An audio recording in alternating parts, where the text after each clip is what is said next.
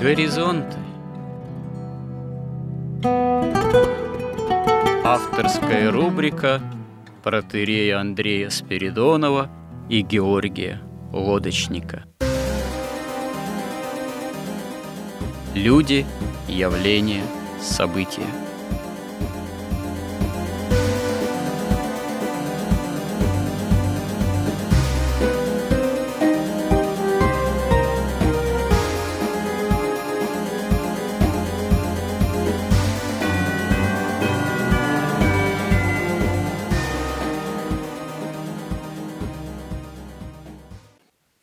Добрый день, уважаемые радиослушатели. В эфире радио «Благовещение» и в нашей постоянной рубрике «Горизонты» я протерей Андрей Спиридонов и мой постоянный же собеседник Георгий Лодочник. Обращаемся к разного рода темам и в данном случае продолжаем достаточно непростую тему, которую мы озаглавили о смысле жизни. С одной стороны, эта тема предполагает обращение к неким таким достаточно общим философическим, богословским отчасти вопросам, которые укоренены в мировоззрении, миропонимании человека с древнейших времен. И, с другой стороны, применительно к современности возникает видимо, такая необходимость э, применительно к современной информационной картине, миропониманию современного человека, постараться сформулировать эти вопросы именно на таком современном понятийном уровне, ну, естественно, постараться дать на них современные же ответы, ну, настолько, насколько это возможно. Очевидно, понятно, что с христианской точки зрения – мы в предыдущих э, двух сюжетах, собственно говоря, постарались какие-то определения дать, формулировки самые такие первоначальные. И, собственно, разговор-то как раз шел о том, что такое смысл и что такое жизнь. Потому что действительно сам феномен жизни нуждается в определениях э, с точки зрения того, что вообще есть смысл – ну, подошли мы, наверное, несколько забежав все-таки вперед к такому тезису, что, собственно говоря, человеческая жизнь, ее осуществление невозможно без любви. Но что такое любовь? Тут проблема в том, что на русском языке всего, в общем-то, одно слово, которое может выражать самые разные понятия. В отличие, допустим, например, от древнегреческого же, вообще от греческого, древнегреческого, на котором многие философские, богословские категории-то сформулированы, где есть несколько слов, которые, в общем-то, синонимичны понятию «любовь», но выражают понятие разного рода любви. От страстной, такой, ну, что называется, плотской, до высшей, божественной.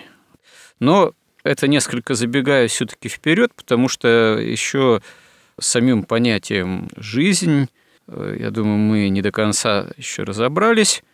И здесь, так или иначе, возникает вопрос, который требует действительно некоторого отдельного разговора, осмысления.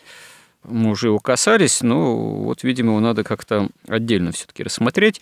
Смысл жизни – это ну, смысл бытия – если мы говорим о жизни, значит, можно выдвинуть то, что вот как бытие есть ведь и понятие небытия. Говорили мы о таком вот карамазовском у Достоевского возвращении билета, когда, допустим, человек, осознавая себя, собственную жизнь, э, вдруг готов адресовать Богу самое возвращение билета – противостать Богу, сказать, да не хочу я вот этого бытия, не хочу я этой собственной жизни. Ну, а как, собственно говоря, ведь подчеркивает сам Достоевский, небытие же оно ведь невозможно в полном смысле. Или все-таки человек вправе каким-то образом эту проблему ставить в отношении собственного бытия – ну, я не знаю, если не перед Богом, ну, в конечном счете все равно получается, что и перед Богом, но прежде всего и перед самим собой. Вот это вот э, в каком-то смысле суицидальное, что ли, вопрошание, оно вообще для человека возможно в конечном счете, или это ну, просто сущее безумие? Ну, у Борхеса есть такое стихотворение, начинается такой строчкой, что вы верите, что возможен возврат в небытие. Ну, чисто логически понятно, что ну, небытие какое-то относительное возможно во времени. Но в вечности, если что-то было хоть когда-то, когда-то оно родилось, оно из вечности исчезнуть не может. То есть невозможно это уже стереть. А во-вторых, ну, что такое небытие? Небытие – это нечто абсолютно противоположное Богу. То есть, вот, допустим, есть воля Бога, это истина, есть ложь, это воля своя, противоположная как-то воле Бога. Но есть как бы совершенно крайняя степень антибожественности, это антибытие, потому что природа божества – бытие, а это нечто абсолютно противоположное божественной природе. Но Бог же творит мир из ничего. Получается, Бог, как абсолютное бытие, мир тварный творит из небытия. То есть но... было время или не было времени, или вообще про время говорить тогда рано, но было когда-то, когда мира и человека не было, а Бог-то был всегда. Бог творит его словом. То есть вот мы молчим-молчим, ничего нет. Потом раз сказали, появилось слово. А у Бога вместе со словом появилась и реальность. Поэтому тут ничего такого удивительного нет. То есть все, что может быть помысленно, оно будет обязательно осуществлено. То, что есть изначально как бы в потенциальной возможности мысленной. Нет, оно ну, Бог э, с точки зрения христианского богословия он не связан, не детерминирован необходимостью творения. То, что вы сейчас сказали, оно немножко напоминает идею еще такую античную, что вот э, мир не может не твориться, космос не может не существовать, если есть идея, так сказать, всего, вот, то она непременно должна найти некое воплощение, но с точки зрения христианского богословия Бог может и не творить мир. То есть э, Бог мог бы еще какое-то бытие не создавать, в принципе. Он этим же не связан. Конечно, Бог абсолютно свободен. И он начинает творить мир, ну, как бы по своей воле. Но он при этом создал тут же существ со свободной волей и ангелов, и людей. И в результате, конечно, то, что идея творения, она все равно и предполагала существование вот таких вот существ, и вот то возможное противление божественной воле вот этих существ, и что, тем не менее, все равно должна воплотиться, в конце концов, божественная воля, заложенная как бы изначально в идее творения. То есть можно сказать, что идея творения, она все равно воплотится – но учитывая, что есть еще существа, которые со свободной волей, тут вот если взять эзотериков, опять же, да, там древнеегипетские вот эти все сведения, и как говорили древние, что бытие есть бытие сознания, а сознание есть сознание бытия, то если уже, вот, например, дан человеку разум, и человек начинает мыслить, то все, что логически любые возможности, которые, в принципе, в разуме заложены, вплоть до того, что ну, любые и греховные, там, и светлые мысли, идеалы, они неизбежно будут продуманы не тем человеком, да к другим, не человеком, да к бесам, да, или ангелом. То есть то, что Бог попустил в качестве возможности, то есть он же, например, не позволяет вот человеку силой мысли там разрушить мироздание, да, или даже всего только там какой-нибудь небольшой город.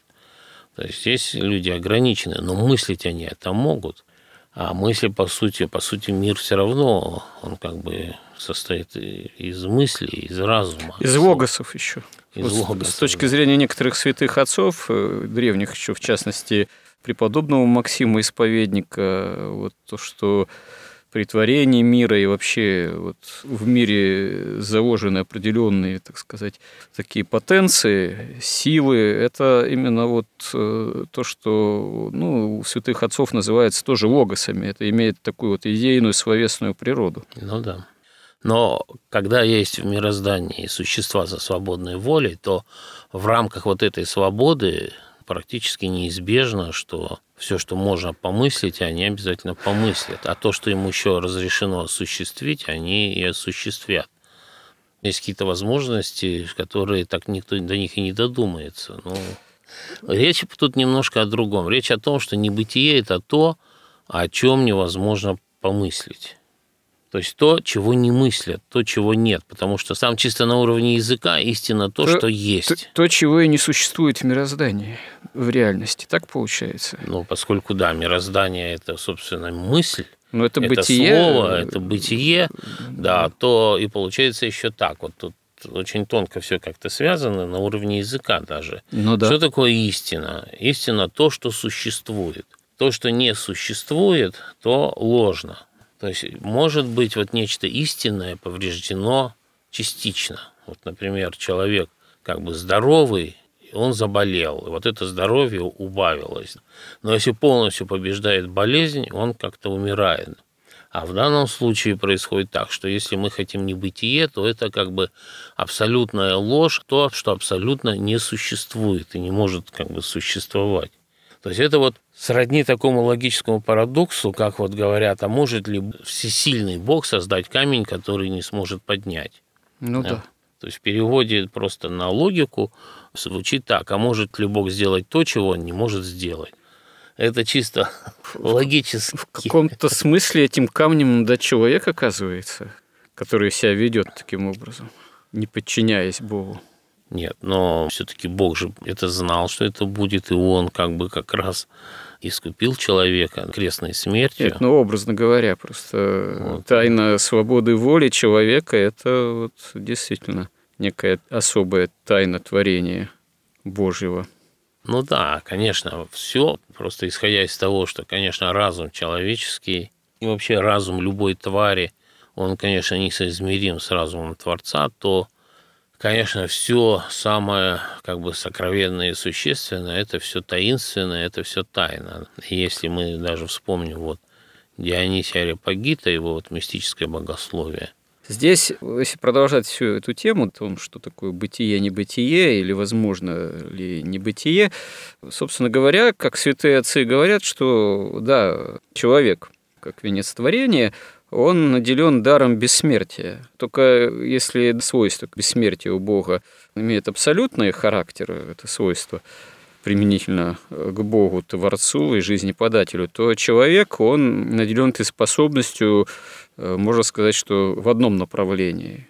То есть было, когда человека не было, а раз человек появился, уже вот он этим даром, безусловно, обладает. И, ну, общепринятый взгляд, что он уже неотъемлем от человека, независимо даже от того, как человек вообще дар жизни способен или хочет реализовать с Богом или пытаясь вообще как-то от Бога отгородиться, жить в какой-то автономии – но здесь возникает такая тема или проблема тоже богословская и философская, что человек все-таки в самом себе вот этого дара жизни не имеет абсолютного источника. Этим источником является Бог. Поэтому реализовать себя как человека, стать действительно человеком с большой буквы, преобразиться как личность, возможно только вот именно имея общение с Богом, в поиске этого общения, взыскуя этого общения. А если человек желает оставаться сам по себе, вне Бога, то дар этот жизни в перспективе вечности, он может оказаться бедственным. Но вот не если здесь, если человек замыкается в сам себе, и опасность-то, ну, наверное, это нельзя называть небытием, но это в таком случае вот именно бедственное бытие. Ад – это и есть, в общем-то, автономное существование без Бога. Ну да, вот бытие – это дар Бога, причем это дар божественной любви. Это нечто абсолютно сокровенное, и, как говорил старец Варсонофий Оптинский, что жизнь – это блаженство. То есть, когда Бог дарует человеку жизнь, он ему дарует блаженство. Но мы видим, что мы часто блаженства не достигаем, а у нас очень много как бы страданий. И природа этих страданий как бы и собственное невежество, и внешнее какое-то зло. Причина, конечно, в том, что почему вот жизнь не становится тем, чем она была дана, вот этим вот блаженством, абсолютным божественным даром, которым можно только наслаждаться, и никакие вопросы, а зачем? Вот представьте, вам дарят что-то совершенно невероятно прекрасное, а вы говорите, а зачем мне это? Так же не бывает же. Это все возникает тогда, когда ну, это грех. Повреждение грехом приносит вот эти страдания и не дает возможности наслаждаться жизнью. Понять смысл жизни можно только тогда, когда вы можете пользоваться этой жизнью. Да, но подождите, вот, кстати, невероятно прекрасное. Человек должен знать, что это невероятно прекрасно, он должен понимать. Бывает, э, человек даже верующий уже в преклонных годах болеет, ему родственники говорят, можете там батюшку позвать, чтобы он тебя исповедовал, причастил на дом пришел. Это же невероятно прекрасная возможность. А человек говорит, да нет, я что, умираю, что ли? Типа, я что, должен умереть, если батюшка придет причастить? Сколько таких э, случаев, э, когда человек э, от этого прекрасной той или иной возможности готов отказаться, потому что просто, видимо, не осознает, что это именно та самая прекрасная возможность, ну, вот Игнатий... которую ему готовы даровать, а он отказывается. Вот Игнатий Бринчанинов, он пишет, что все люди рождаются и, и живут в прелести. И сущность прелести – это что? Это человеческое существо повреждено ложью. Из этого возникает прелесть. Греховная ослепленность. Греховная ослепленность, вот эта ложность, в основе которой лежит вот эта гордость. То есть человек то и дело ставит в центр мира себя, потому что ну, своя рубашка ближе к телу, вот оно тело, тело там болит или нужно есть или еще что-то. И mm. мы как-то и прежде это обсуждали, что Да-да. когда человек вот утрачивает нормальную перспективу, когда он видит себя только частью единого какого-то божественного творения, гармоничного. Ну, понятно, что мы тут живем, мы страдаем от дисгармонии том числе от невежества вот такого, что мы не знаем, в чем суть жизни. Мало того, мы уже говорили, что такое смысл что смысл, он может быть глубоким или, наоборот, очень высоким. То есть мы понимаем полностью смысл слова, если мы видим взаимосвязь этого слова со всеми остальными словами и понятиями в их каком-то гармоническом иерархическом или синархическом единстве, восходящие как единой точки, к единому центру, вот к этому к абсолюту, в котором все связано со всем. А это как раз и есть Бог. То есть если у нас какое-то понятие не связано с Богом, то в принципе оно становится бессмысленным. И в том числе и смысл жизни. Если мы пытаемся посмотреть на свою жизнь в отрыве от Бога, то она, конечно, становится сразу бессмысленной. Во-первых, мы не получаем этой силы жизни, потому что силу жизни дает только Бог, Святой Дух. Поэтому мы не получаем и любви, а без любви познание невозможно, и никакого познания мы не узнаем никогда ни смысла жизни, ни что такое жизнь, ни как ей пользоваться. И получается, что когда, например, там, не знаю, человек там пашет поле, ему дарят трактор, а он начинает этот трактор, не зная, каким обращаться, тащить за собой, то ему становится еще не легче, а наоборот тяжелее. Ну, сдает его на металлолом, разбирает по частям. И мы видим, что Бог считает, что небытие, оно намного хуже, чем даже жизнь в аду. Потому что, ну, мы нигде не читали, что есть такая как бы казнь, что вот лишает Бог, там, даже сатану не лишает бытия. Ну, почему некоторые атеисты вам заявят, что они как раз-таки жаждут, что называется, небытия, что все кончилось, и все, и нет э, ничего больше, и ладно, типа. Ну, это же у Достоевского тоже, что и будут жаждать небытия, и не получат его. Это раз. Во-вторых, есть же системы духовные, так сказать, в кавычках или не в кавычках практики, дальневосточные в том числе, ну, восточные, там, буддийские, которые, собственно говоря, ведь нирвану, как небытие, как развоплощение и ставят целью. Ведь э, по большому счету в этих практиках это как раз это практика такой деструктуризации личности, избавления всех личных проявлений, свойств именно ради того, чтобы некого безличного абсолюта, но это, по сути, и небытия-то и достичь. Причем это достаточно модно уже давно на Западе стало, в 20 столетии еще. Ну да, буддизм и вообще Восток в значительной степени, там есть такая идея, что вот э, причина несчастья – это когда из единого совершенного бытия вдруг внезапно образовались частные сущности, част... у которых есть собственное бытие. Гармония разрушилась, и они сами по себе, они тоже дают отчет, что каждая эта частность, она не самодостаточна, все страдают, и очень важно вернуться в первоначальное вот это вот, да, какое-то единое бытие, в нем раствориться и пропасть. Да. Но как раз вопрос о том, как религии отвечают на вот этот вопрос, а в чем смысл жизни, это как раз один из критериев выбора религии. Да. Да, но это же не случайно, что вот буддизм, идея реинкарнации, ну, идея этой реинкарнации, она, конечно, на поверхности-то на Западе была, ну, так вульгарным образом воспринимаема. Ну, просто вот хорошо, что мы рождаемся не один раз, хотя с точки зрения это оригинального там, буддизма, индуизма, это как раз-таки проклятие, это цепь перерождений, колесо сансары, от чего и надо избавиться. Но в принципе, все равно не случайно именно идея достижения нирваны как небытия, она на Западе в 20-м столетии была воспринята вот с особой такой силой, популярностью. Это что же не случайно? Это, видимо, из-за кризиса именно христианского миропонимания, обращения совершенно к иной практике, к иной идейной составляющей в плане понимания бытия и небытия, кстати. Ну, здесь как бы, понимаете, вот человек живет, живет, у него все хорошо, он радуется, радуется. Да? Потом с ним случается какое-то там испытание да, тяжелое, и он начинает страдать, и тут он понимает, что вот все его радости, которые он до этого получал, и даже те радости, которые он может только себе помыслить, они как бы не стоят тех страданий, которые он теперь терпит. И поэтому концентрация тогда происходит не на чем-то позитивным, не на жизни, не на благодати, не на какой-то благости, а концентрация происходит на бегстве от страданий.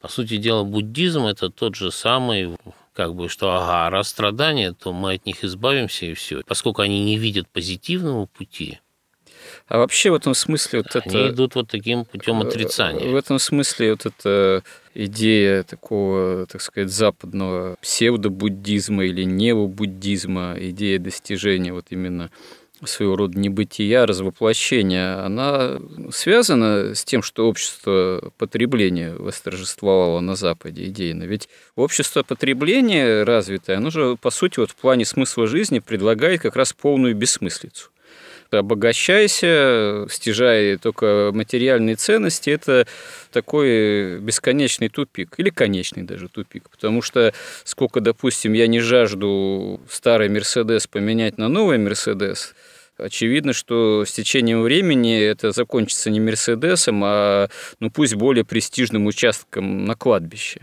Вот. А кроме того, сколько у тебя не будет средств на современную медицину, все равно она тебя полностью от страданий не избавит. Не только от физических, но и от психических, психофизических, пусть, э, может быть, менее болезненным образом, но все равно очевидным же образом все заканчивается или кладбищем, там, или колумбарием, что тоже в наше время модно. Получается бессмыслица. И сюда, значит, надо еще э, вписать какую-нибудь э, псевдодуховную практику, которая тебя вот благодаря такому развоплощению как личности, возможно, избавит от страданий благодаря растворению вот в некой нирване, так сказать. Как думаете, это действительно вот э, ложится на идейную почву вот этого общества развитого потребления? Современного? Ну, цивилизация потребления, во-первых, она как бы строилась осознанно, планомерно и, можно сказать, тысячу лет. Вот. Во-вторых, это, конечно, прямая альтернатива и противоположность цивилизации смыслов, как человечество жило все свое время, да, вот, за исключением там, последних там, 200-300 лет. И понятно, что именно в основе этого всего цивилизации вот этого потребления, это как раз отсутствие глубинных вот этих смыслов, отсутствие связи с Богом, вообще отсутствие Бога. И это в какой-то степени такой типичная уловка вот сатаны. Вот, допустим, алкоголь. Предлагается алкоголь для того, чтобы ощутить радость жизни, радость бытия. И действительно, если там какой-то праздник, торжество, и вы выпиваете немного, и вы испытываете действительно эту дополнительную какую-то радость, и в этом смысле вино допустим, сходно как бы по действию на благодать, только такую материальную благодать. Веселит сердце человека. Веселит, да. Но если вы продолжаете веселить сердце дальше, то вдруг вы обнаруживаете, что вместо радости бытия у вас получается облегчение небытием. То есть вот почему там человек устал, он пытается сбросить напряжение, он выпивает уже не столько, чтобы вот радость ощутить, а столько, чтобы ощутить небытие, чтобы Отключиться. забыться, отключиться, да. Он делает то же самое, но когда он переходит какой-то предел, он из радости бытия получает небытия, по крайней мере, иллюзию небытия, по крайней мере, сознание как бы ослабевает. И вот этот труд осознания себя, осознания своего бытия, которое, собственно, и есть бытие, бытие сознания, оно пропадает. Как бы человек не то что засыпает, он перестает это ощущать и расслабляется полностью. И если он начинает дальше пить, он может просто умереть действительно, и все. В небытие он не попадет, но может покончить жизнь самоубийством. То есть то, собственно, к чему сатана как бы и особенно радует. Потому что его же задача какая? Его задача сохранить как можно над большим количеством людей – значит, свою вечную власть. Не отпустить их, не дать им обратно возвратиться в богочеловечество. И, конечно, мы тоже говорили, что ведь в том же апокалипсисе вот этот будет навязываться образ зверя, пишет Иоанн Богослов. А изначальное стремление дьявола в таком смысле, ну, имеется в виду уже после его отпадения от Бога, это вообще как можно охарактеризовать иррационально? Это стремление к небытию? Это же нельзя называть бытием в собственном смысле существование бесовских демонических сил и их э, укорененность во зле и развитие их во зле. Это как раз, наверное, получается своего рода антибытие. Мне как бы до конца, конечно, трудно судить, все ну, как-то да. тайнами овеяно, но это мне кажется, что глубины он, уже те. он хочет просто, пос... вот знаете, как большевики, он хочет построить мир по-своему, по своим законам. Он считает, что он лучше и добрее, чем Бог. И вот это то, что Бог ему не дает, законы природы, которые созданы Богом, не позволяют ему это сделать, он ощущает как жуткое страдание. И поскольку он Богу противится, а Бог никому не навязывается, он не получает вот этой благодати, он ужасно страдает, мучается все время, пытаясь сделать все равно. Это как бы крайняя степень гордости. И жаждет, чтобы другие тоже мучились, как он. Понимаете, каждая душа, ведь она делает выбор между Богом и сатаной, по сути. И каждый, кто делает в результате выбора в пользу сатаны, он как бы укрепляет веру сатаны в то, что он в конце концов сможет построить этот мир по своему желанию. Мало того, и Апокалипсис говорит, что действительно в конце концов воплотится Антихрист – и он как бы достигнет своего, единственное, что потом уже придет Христос. Ну да, но и... это краткосрочно, если брать всю человеческую историю, хронологию, ну, царство Антихриста достаточно краткосрочно, там не больше трех с половиной лет. Да, но после страшного суда-то часть людей отправляется к сатане навечно. Здесь это вообще сложный вопрос. Это Ведь сложный вопрос. Дьявол, да. зверь, они в огненное озеро будут погружены именно в тот огонь, который уготован дьяволу и ангелам его, не человеку. Не говорится, что уготован человеку а Бог всяческих будет во всяческих. Но опять же, как некоторые святые отцы, премудрые, например, преподобный Исаак Сирин толковали, что Огонь гиенский – это пламень божественной любви, который будет человеком, грешником, нераскаянным, ну, можно сказать, противником Бога восприниматься как попаляющий его. Тут вот еще можно по-разному участь человека вечности применительно к тому же делу толковать. Все-таки возможно, что это разные участи. Ну да, ведь мы то, что мы с вами обсуждаем, это то, что как бы доступно какому-то логическому ну, анализу, ну, да, каким-то логическим ну, да, построением, как бы свойством языка, свойством логики. А вот это уже нечто такое, что абсолютно ну, таинственно. То есть это некое новое будет новый мир с новыми законами, с новыми совершенно там не будет времени или оно какое-то будет другое. То есть это нечто такое, что ну, мы представить не можем. И тут уже чисто гадательная такая область наступает. Здесь как раз очевидно, что речь идет все-таки о бытие. То есть именно вот вечность – это уже то бытие, с Богом, прежде всего, именно с Богом, потому что вне Бога, Бог всяческих будет во всяческих, это бытие уже в новом качестве, новая земля и новое небо, оно по-другому уже, видимо, не может быть. И иметь иного качества, автономного от Бога. Но вот это вот изменение этого качества, можно сказать, оно же для бытия современного человечества исторического является автономией от Бога, ну, является такой временной, но, можно сказать, основной, тоже одной из основных констант, одним из основных условий падшего бытия, где выбор в отношениях с Богом остается вот как именно тоже свободный выбор за человеком. А после страшного суда в условиях новой земли, нового неба автономии-то это уже не будет. На а земле а... не будет, да. Да вообще не будет, наверное. В огненном-то этом озере-то там а вот это, это нет, ну это вопрос. Видите, у того же Исаака Сирина толкуется, что да, вот слова апостола «Бог всяческих будет во всяческих» – это то, что везде присутствие Божие, просто оно одними будет восприниматься как благо, как именно огонь божественной любви, а другим будет огонь божественной любви восприниматься как попаляющий грешника. А уж тут применительно к дьяволу, не знаю.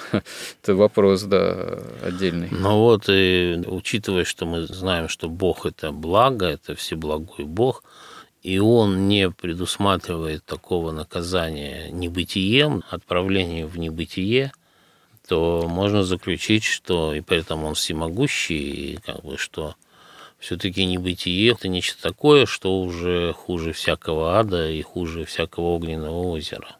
Чисто так вот абстрактно. Так мы опять же возвращаемся к тому, с чего, может быть, отчасти начали. Если в Боге вообще нет небытия в этом смысле, и Бог всяческих будет во всяческих, то никакого небытия не может быть тогда в тех э, новых условиях, где новая земля и новое небо. Просто-напросто Бог окончательно приходит ко всем.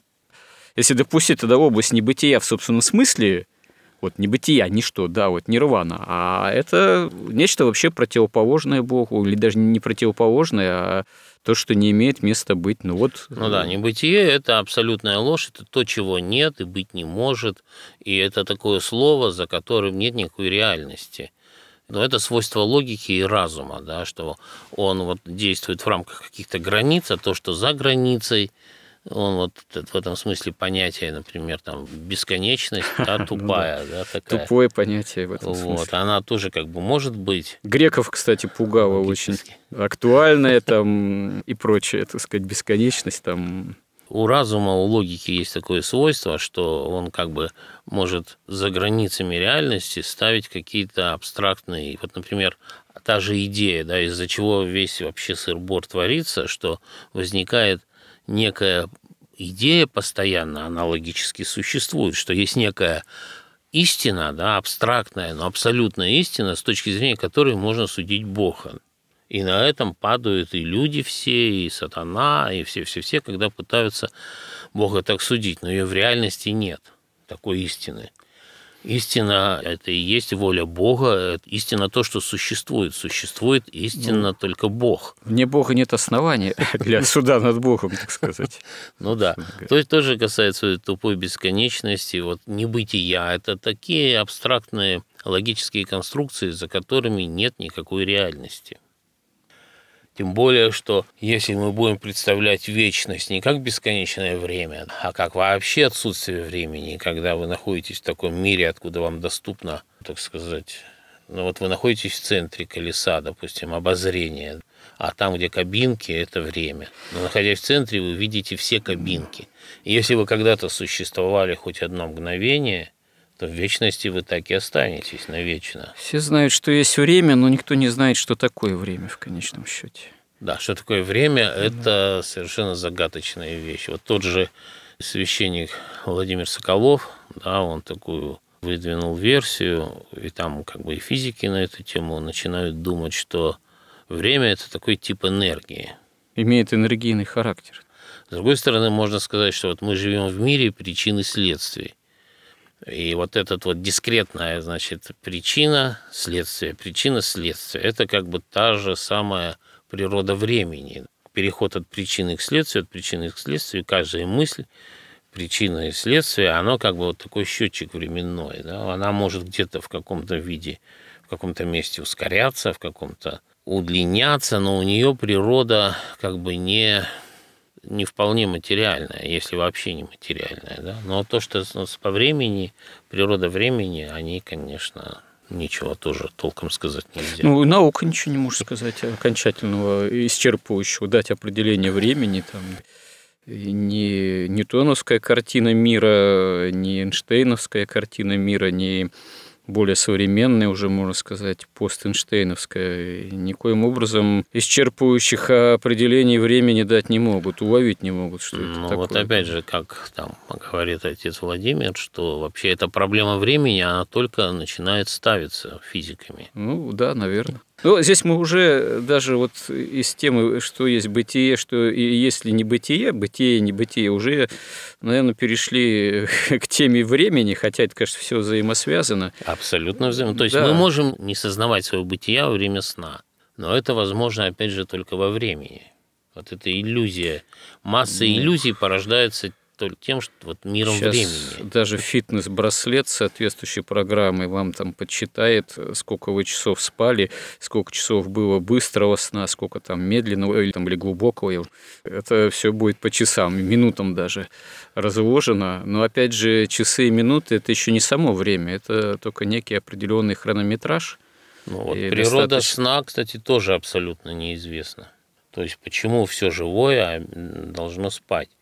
Ведь оно, казалось бы, ест, пьет, оно получает энергию. Ну да. Зачем, ну, если оно не Ну, спит? полежало бы существо, отдохнуло бы часок-другой, А газетку, зачем газетку почитала в Ну, интернет. ну, э, нет, вы понимаете, если мы питаемся, если мы энергию берем только из пищи, то зачем нам лежать? Ты Ну. устал, поешь, Ну да. и никакого сна, и никакой усталости. Да еще столько времени на сон тратится. Да, здесь огромное количество времени на- тратится на Ну, сон, может быть, без э, которого нельзя жить. Ну, Может быть, это в плане шутки такой, если бы человек еще столько времени проводил во сне, он бы такого натворил еще, что человечество уже перестало бы существовать на время. А тут надо часть жизни все-таки на сон тратить. Но вот святые же, они как раз могут и не есть почти, и не спать почти. Только вот именно святые, им можно.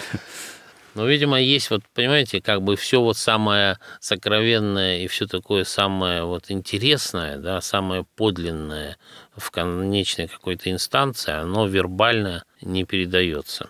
Ну, тем не менее, мы все-таки дерзаем эти темы обсуждать. И Оно познается только на опыте и познается только через любовь. Вот если вы кого-то любите, вы можете его познать. Оно познается, да, через обращенность к Богу, прежде всего, через, Через любовь к. Богу, да, ответную любовь, тогда у человека действительно есть шанс истинного познания. Ну, об этом еще, я думаю, мы продолжим наши разговоры, если Бог даст вот, нам еще силы на это вот, и возможности. Ну, будем надеяться, что это действительно в благой воле Божией для нас. Храни Господь. Горизонт на радио Благовещение.